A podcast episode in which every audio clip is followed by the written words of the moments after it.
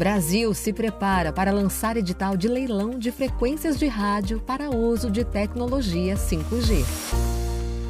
Sejam bem-vindos ao Tecnologia Agora, o podcast da Abipt. Para explicar os detalhes desse assunto, vamos bater um papo com Paulo Foina, presidente da ABIPT, Associação Brasileira das Instituições de Pesquisa Tecnológica e Inovação. Paulo, a pauta 5G vai sair da teoria e partir para a prática? O governo brasileiro está ultimando os preparativos para o lançamento do edital de leilão das frequências de rádio para uso da tecnologia de celulares 5G. Esse é um assunto que já foi politizado, já foi é, idealizado e agora está mais no nível técnico do, nível, do que do nível político. Paulo, quais são as características e aprimoramentos que a tecnologia 5G oferece? A tecnologia 5G é muito mais do que uma continuidade da tecnologia anterior à 4G. Ela é realmente uma revolução tecnológica que permite um aumento brutal de velocidade. Por exemplo, um filme que demoraria dois minutos para baixar, você baixa em alguns segundos.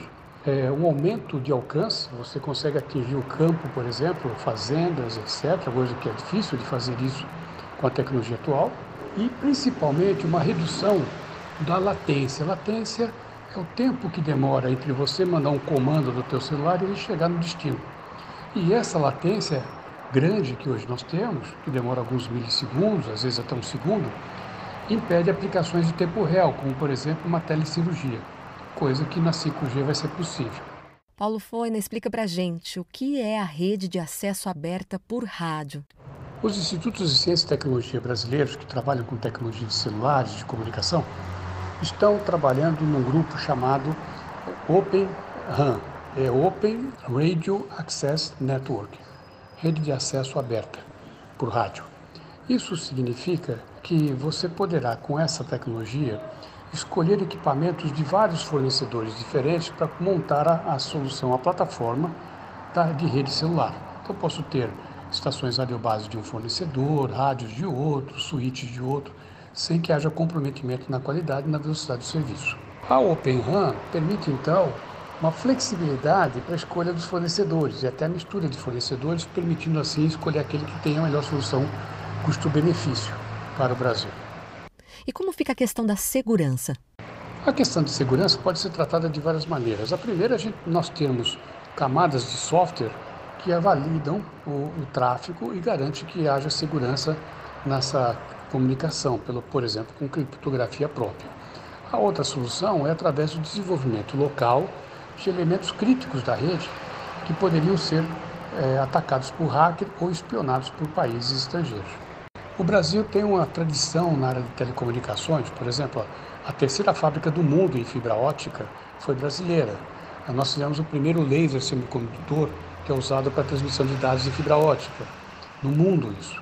É, nós temos tecnologias de construção de, de, centrais telefônicas brasileiras, ou seja, nós temos uma tradição muito grande, os nossos institutos de pesquisa é, e tecnologia têm tradição muito grande e antiga e competência tecnológica para desenvolver tudo o que a gente precisa na área de telecomunicações, inclusive 5G.